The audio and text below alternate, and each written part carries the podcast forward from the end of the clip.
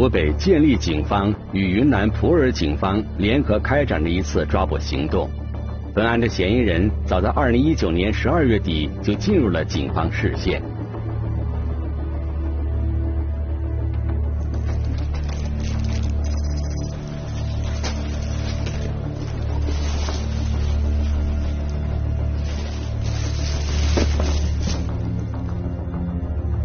这是普洱边境管理支队孟连大队的侦查员对辖区的快递点进行检查。近年来，通过快递进行毒品运输已经成为一种新的贩毒方式。检查中，他们发现了三个可疑包裹。有一个面单是寄往两个地方，但是寄件人是同一个，然后上面写的是中药材，药材应该是。比较轻一点的，但是这个药材很重，感觉跟平常的不太一样。这三个包裹，两个寄往重庆丰都县，一个寄往湖北建利县，寄件人的地址只写到了邮寄点，没有其他的详细信息。每个包裹如果加上外面的包装物，大概有五公斤左右一个。三十厘米长，呃，二十厘米宽左右的那个自封袋包装。侦查员发现包裹有异常后，对包裹进行了进一步开箱检查。看了一下，里面是党参、石斛、辣木籽。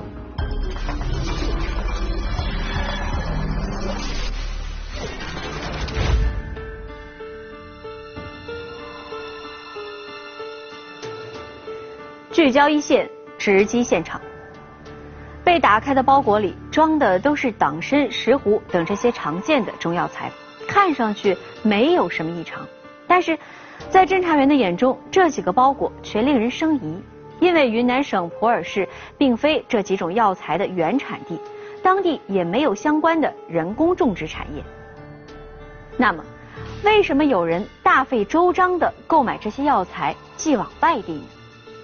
很可能的一种解释就是，这些药材只是为了掩饰其他目的而存在的道具。那么，侦查员能找到那些被掩饰的东西吗？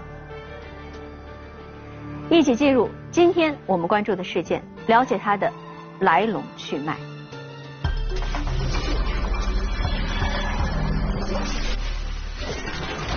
可疑包裹邮寄两地，里面藏有什么秘密？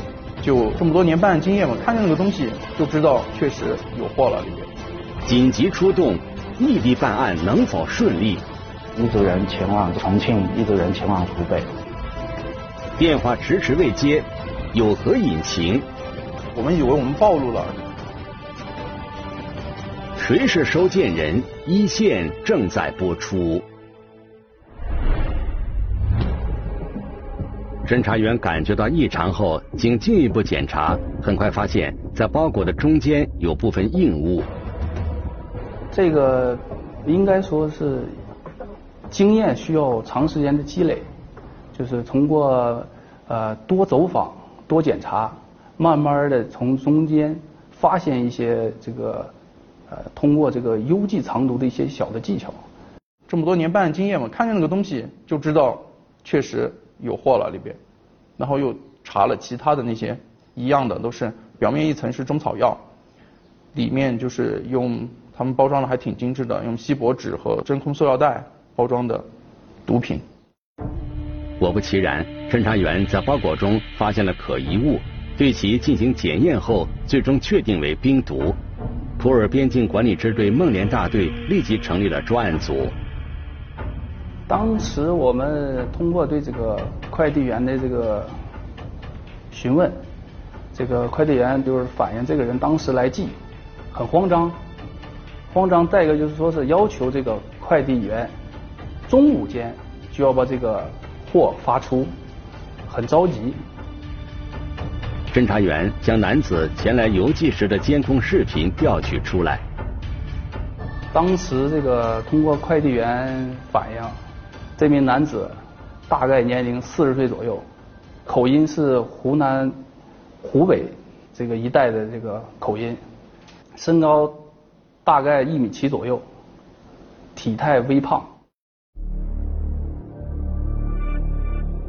监控视频显示，该男子身着深色上衣，邮寄快递时所用时间不长。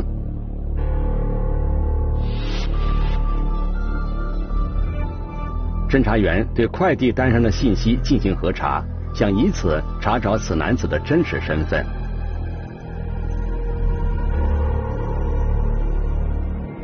录像上的那个人和我们查获的那个寄件面单上的那个人的信息进行核对，发现。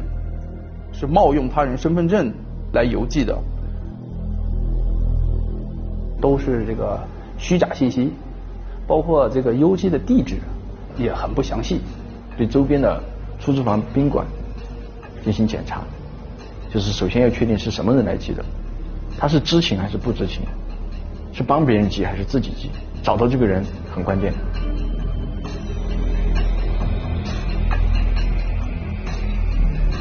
侦查员经过大量的走访排查，没有找到该男子下落。我们后来做出判断，他是一个，应该是一个境外的人，进来寄货以后他又出境了。就是说，把这个不论从这个贩运到下部的这种这个下家，一层层的把它打掉，哎，就是全链条打掉，这是我们一个目的。经过商议，侦查员决定先不打草惊蛇，让包裹继续运送。他们全程派人跟踪，等快件到达目的地，收件人前来取货的时候，将他们一网打尽。他们的面单是正常的，他们快递公司正常走的。担心那个收货人通过查那个快递信息，呃，发现异常嘛，就是他的面单和包裹是让他正常走的。然后分成两批。两组人，一组人前往这个重庆，一组人前往湖北。毒品少留内地一克，我们的这些相应的一些犯罪呀就会减少，都是全力以赴的，啊，没有丝毫的懈怠，啊，就是我们按照这个毒品一日不绝，禁毒一刻不止，啊，全力以赴打击。各类犯罪活动。时间紧迫，侦查员马上动身，分别赶赴重庆市丰都县和湖北省建利县进行部署。我们是从这个孟连啊坐飞机到昆明，之后从昆明坐高铁到湖北武汉，之后再由武汉坐高铁到监利。我是去这个重庆这边的。然后我们连夜赶到了丰都，跟他们禁毒大队的民警也是就立即就召开了这个专案分析会，然后通报了双方啊我们两两地警方掌握的情况和线索。对于收件位置，侦查员提前进行了勘查研判，做出了预案。我们根据这个收件地址，重庆警方带着我们到这个收件地址是一个镇，是那个镇只有一条街，啊。而且这一条街，那个快递店正好在这一条街的中心位置。这条街是只有前后出口，左右是没有其他道路的。我们看了以后，这个地形是非常有利于我们这个布控。计划是安排人员打入这个快递公司内部，然后对现场进行实地勘查。此时，前往湖北省建利县的侦查员在当地警方的配合下，也准备好了抓捕方案。因为当地警方说这个收件地址就是一条街道，因为这个街道上只有这家快递点在，所以说当时这个犯罪嫌疑人比较聪明，他留的这个地址就是这个快递点的地址，所以他非常狡猾，采取这个对这个快递点进行二十四小时蹲守这种抓捕方案，啊，对这个来取快递人的嫌疑人进行实施抓捕。然而，事情的进展并没有大家想象的那么顺利。当时快递到达快递点以后，这个快递员就电话通知上面的收件人，打了几个没有接。我们以为我们暴露了，是不是哪个环节出问题暴露了？当时我们心里是很矛盾的，啊，这个案子已经走到了省外，呃，如果说达不成，觉得这个事情很很可惜，啊，而且这个心里面也波动比较大，我们也是当时心里也是有点很凌乱。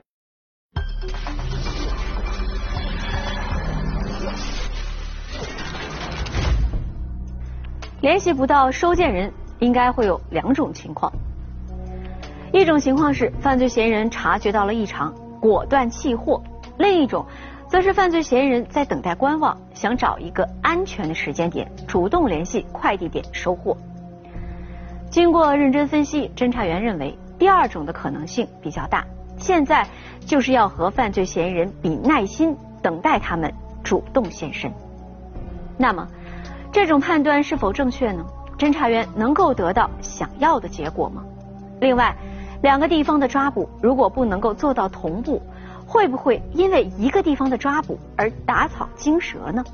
一切都是未知数。我们来听听本案涉及的相关各方声音，解开疑问，还原真相。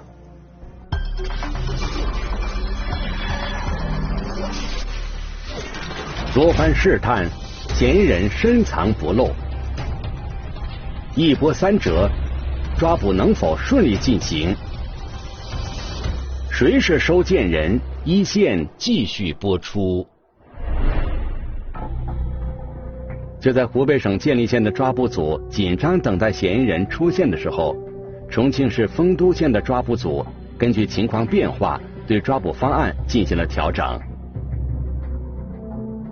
就大概明确了，这就是两个方向，一个是这个嫌疑人直接这个到社坛镇这个快递店取取包裹，在这两条街进出口分别设了两组，然后在快递店啊对面找了一个隐蔽的观察点，一个观察组，还有就在这个快递店呃对面安排了一辆车，然后民警就在里面蹲守。还派了一一一个民警，伪装成这个快递店的员工，到现场观察。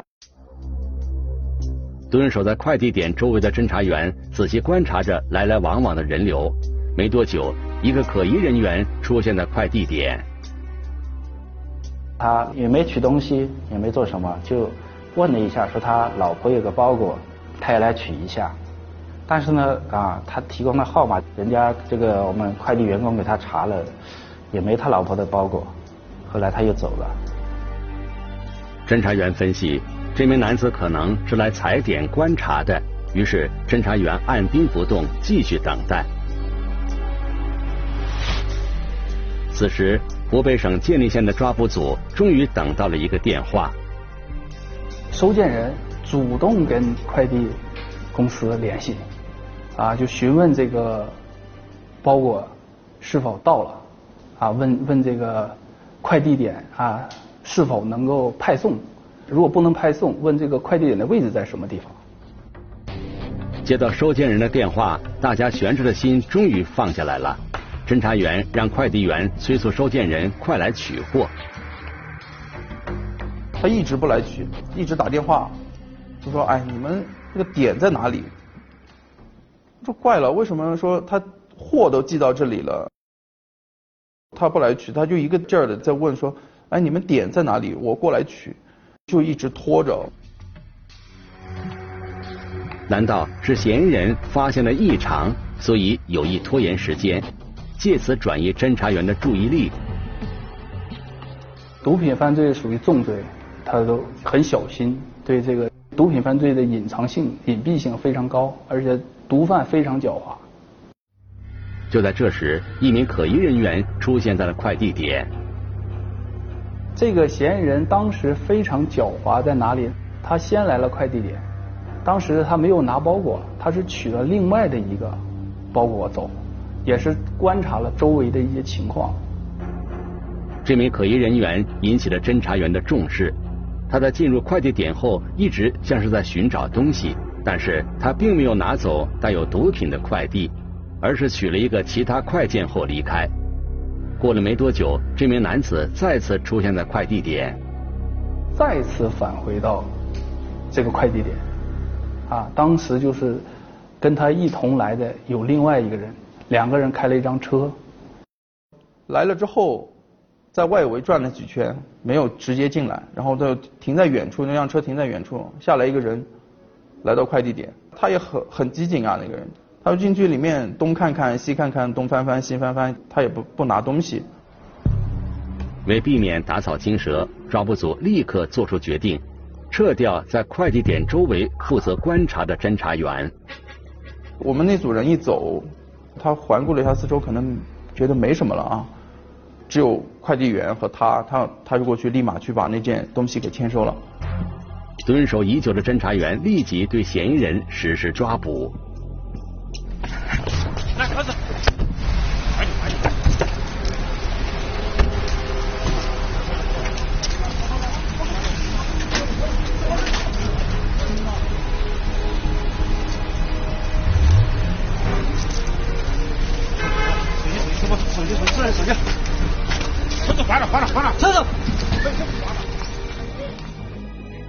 组侦查员抓那个提货的人，另外一组就把车上的那个人给控制了。控制了之后，当他的面问他是不是你的东西，他刚开始还说是啊帮朋友代收的，他承认这个东西是他要收，但是他不承认是他自己的东西。两名犯罪人成功抓捕以后，啊第一时间将我们这个抓捕的消息通报给了重庆，说我们这个抓捕成功，啊。并及时的对这个两名犯罪嫌疑人进行了审讯。不过，湖北省建立县抓捕组的成功，却给重庆市丰都县的抓捕组带来了很大压力。湖北那边他们传来的消息，啊，当时就感觉他们那边人已经抓了，我们这边会不会暴露？当时大家就都有了这个顾虑，啊，那个时候就更感觉是哎呀。希望越来越渺茫了。这个是又惊又喜，惊的是什么？喜的是什么？喜是哎这边出了成绩，出了战果，还抓到了人，大家很开心。惊是什么？都是一个老板发的货，都是同样的号码。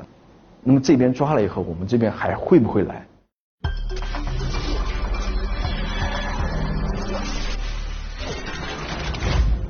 两批毒品是同一个上家发出的。湖北省建立县的犯罪嫌疑人落网，极有可能会惊动发货的上家。如果他马上通知重庆市丰都县的嫌疑人，那么丰都县的抓捕就有可能会失败。在这样的情况下，是继续等待，还是根据接货人留下来的联系方式，换一种方案进行抓捕呢？对此，专案组进行了深入的分析和研讨。专案组认为。嫌疑人之所以采用快递这种方式运毒，就是为了最大限度的减少上下线之间的接触联系，从而保证自身安全。在这种情况下，即便上家被惊动，他通知重庆市丰都县的嫌疑人逃离的可能性也极小。所以，专案组决定按照既定方案继续蹲守，等待嫌疑人出现。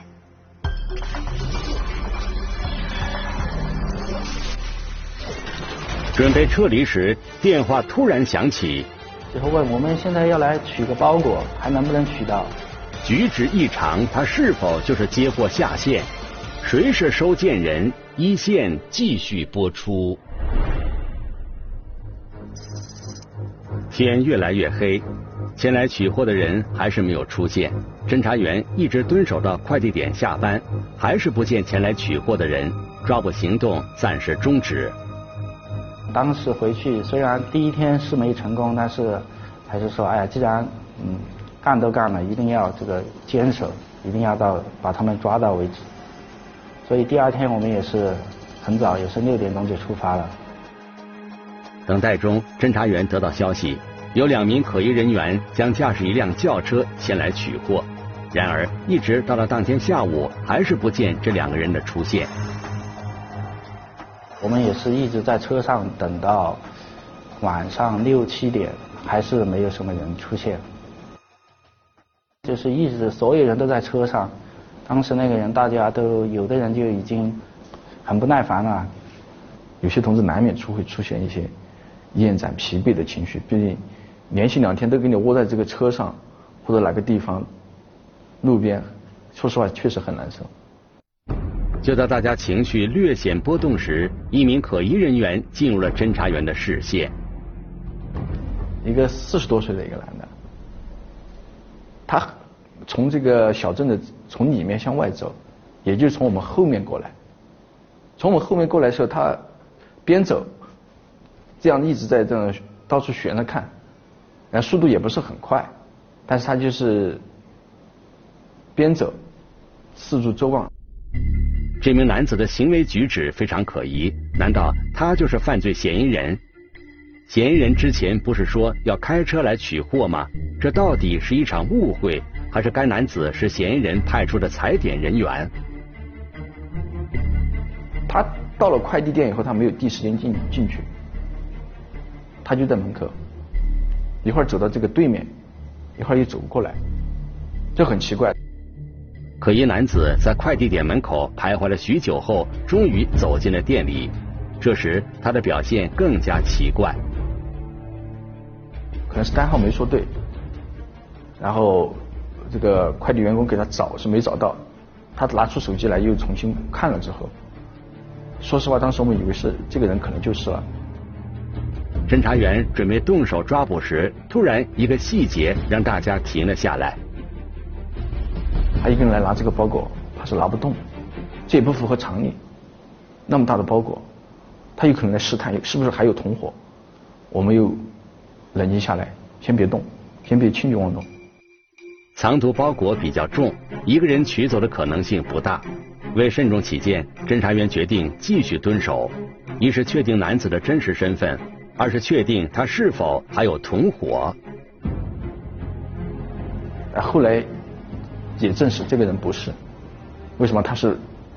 他家里面把这个他的包裹单发错了，他找错了，所以说又把他排除了，我们又空欢喜空欢喜一场。一场误会过后，天色已经渐暗，时间越久，大家心里越是担心。难道嫌疑人再次改变了取货时间？后来一直到八点多。快递店快关门了，哎呀，我们觉得，哎呀，今天是不是又白干了？怎么说，怎么还是跟前一天一样？就在大家准备撤离时，快递点工作人员接到了一个电话，就来问，哎，最后问我们现在要来取个包裹，啊，还能不能取到？啊，老板就说，哎，现在能过来的话能取到，啊，但是要早一点，不然我们就下班了。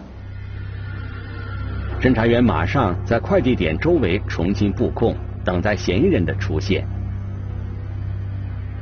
然后又过了大概半个小时吧，之前讲的这辆车已经到这个社坛镇了。他第一遍从我身边过去的时候，我们所有人同志群里面大家都很兴奋，车到什么位置，是个什么状态，过了我的点，每个人汇报。这次。嫌疑人的车辆很快进入了侦查员的视线，不过他们并没有直接去到快递点，而是在附近绕来绕去，然后在一家加油站停了下来。这两个人开着车到了加油站，他们下来跟这个加油站的员工就交流了一下。没加油。啊，没加油就讲了几句话就走了。当时大家都纳闷。一名嫌疑人与加油站工作人员交流完之后，步行去往快递点方向。这时，司机和车辆还停在加油站附近。那个时候很害怕暴露，因为那么大晚上八九点了，停在街上的车基本上都是附近老百姓，或者很多已经没有车了。你这个时候还有车停在那里，还有人在那儿闲逛，或者就容易引起暴露，非常怕暴露。这个时候，因为毒贩也是非常聪明的人，他经过我车旁边的时候。我都下意识的把自己又躺下来，假装在那儿睡着了一样，在车上，生怕他多看我一眼。过了几分钟，停在加油站的车辆也启动了。大概又过了四五分钟，这辆车又从那边又开过来了。哎，是他又来了，又来了。来了以后，他就没停，这一次是没停，他直接朝这个入口就开到我我在我在的这个位置。我坐的车是停在路的左左手边，他就去把这个车停在我的右手边，正好就在我旁边。步行的嫌疑人又在一家餐馆门前停了下来，随后便与餐馆的厨师说起话来。我就没抬头看他，我就假装在玩手机。嫌疑人在餐馆稍作停留后，继续向快递点走去。他在快递点门口徘徘徊了一会儿，然后快递点我们的这个内应的兄弟把情况发回来，然后他在里面打电话，因为他不知道包裹的信息，他问了幕后老板包裹快递单号。接下来，这名嫌疑人打电话给开车的嫌疑人，让他将车子开到快递点门口装货。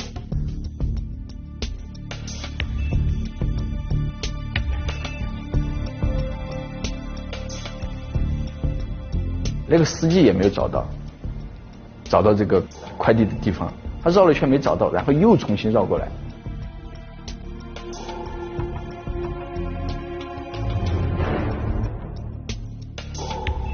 也就是一分钟不到一点，他就开着车就转过来了。那个时候他就直接就把车子就停在快递店，停到快递店门口，然后他就下来。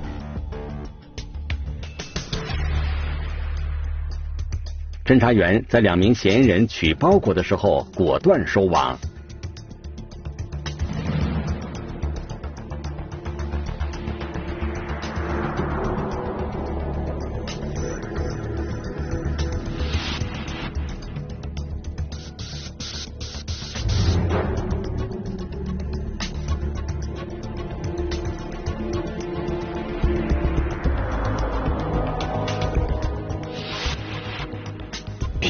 突然听见四五个人冲过来，啪，东西一丢，准备跑，我们几个人哗就上去给他按住，把先把手给他别过来，然后我去按的这个司机，砰就把这个人按在地上。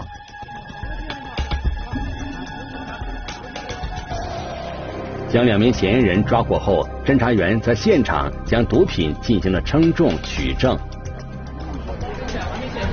这是第一包。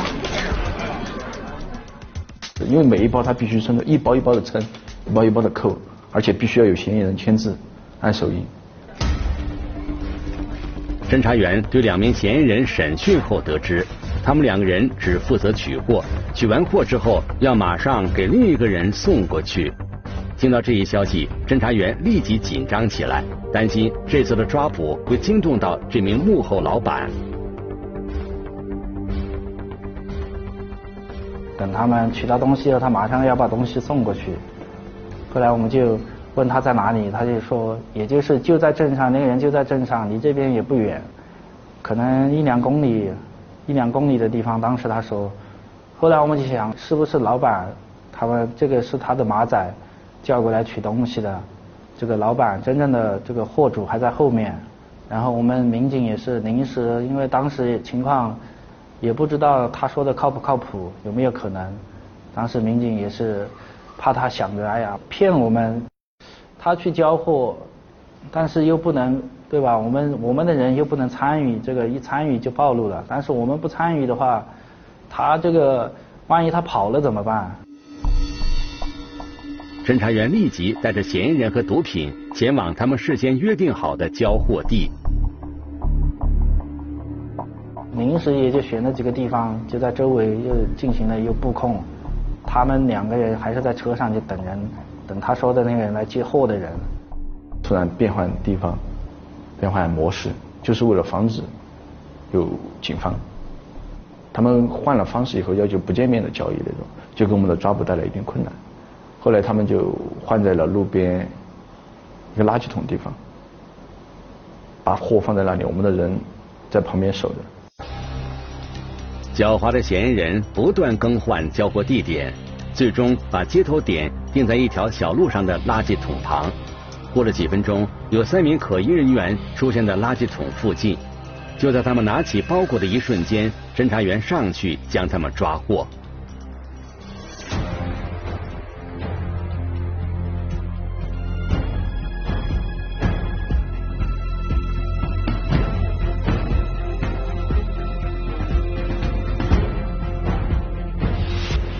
那以后，呃，就发现这个之前来取货的他是一个姓童的人，这个人也是。之前也是就有过前科了，他已经是之前就因为这个贩卖毒品坐了几年牢，也是刚出来，好像一年多吧。而且这一批货他后来也是承认了，这大概就是我们当时称的就是十公斤，重庆这一边十公斤。他当时是跟就是他后来来取货的老板两两个人商量，他来帮这个老板取货，取货成功以后，他要其中的一一到两公斤。然后他拿去自己做零贩。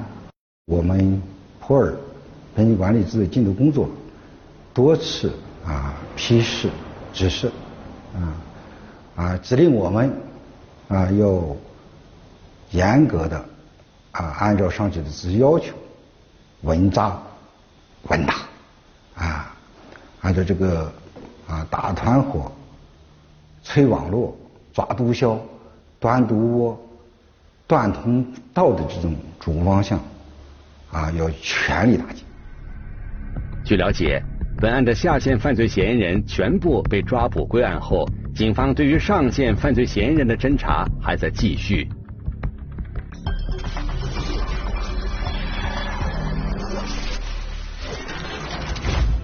这次行动中。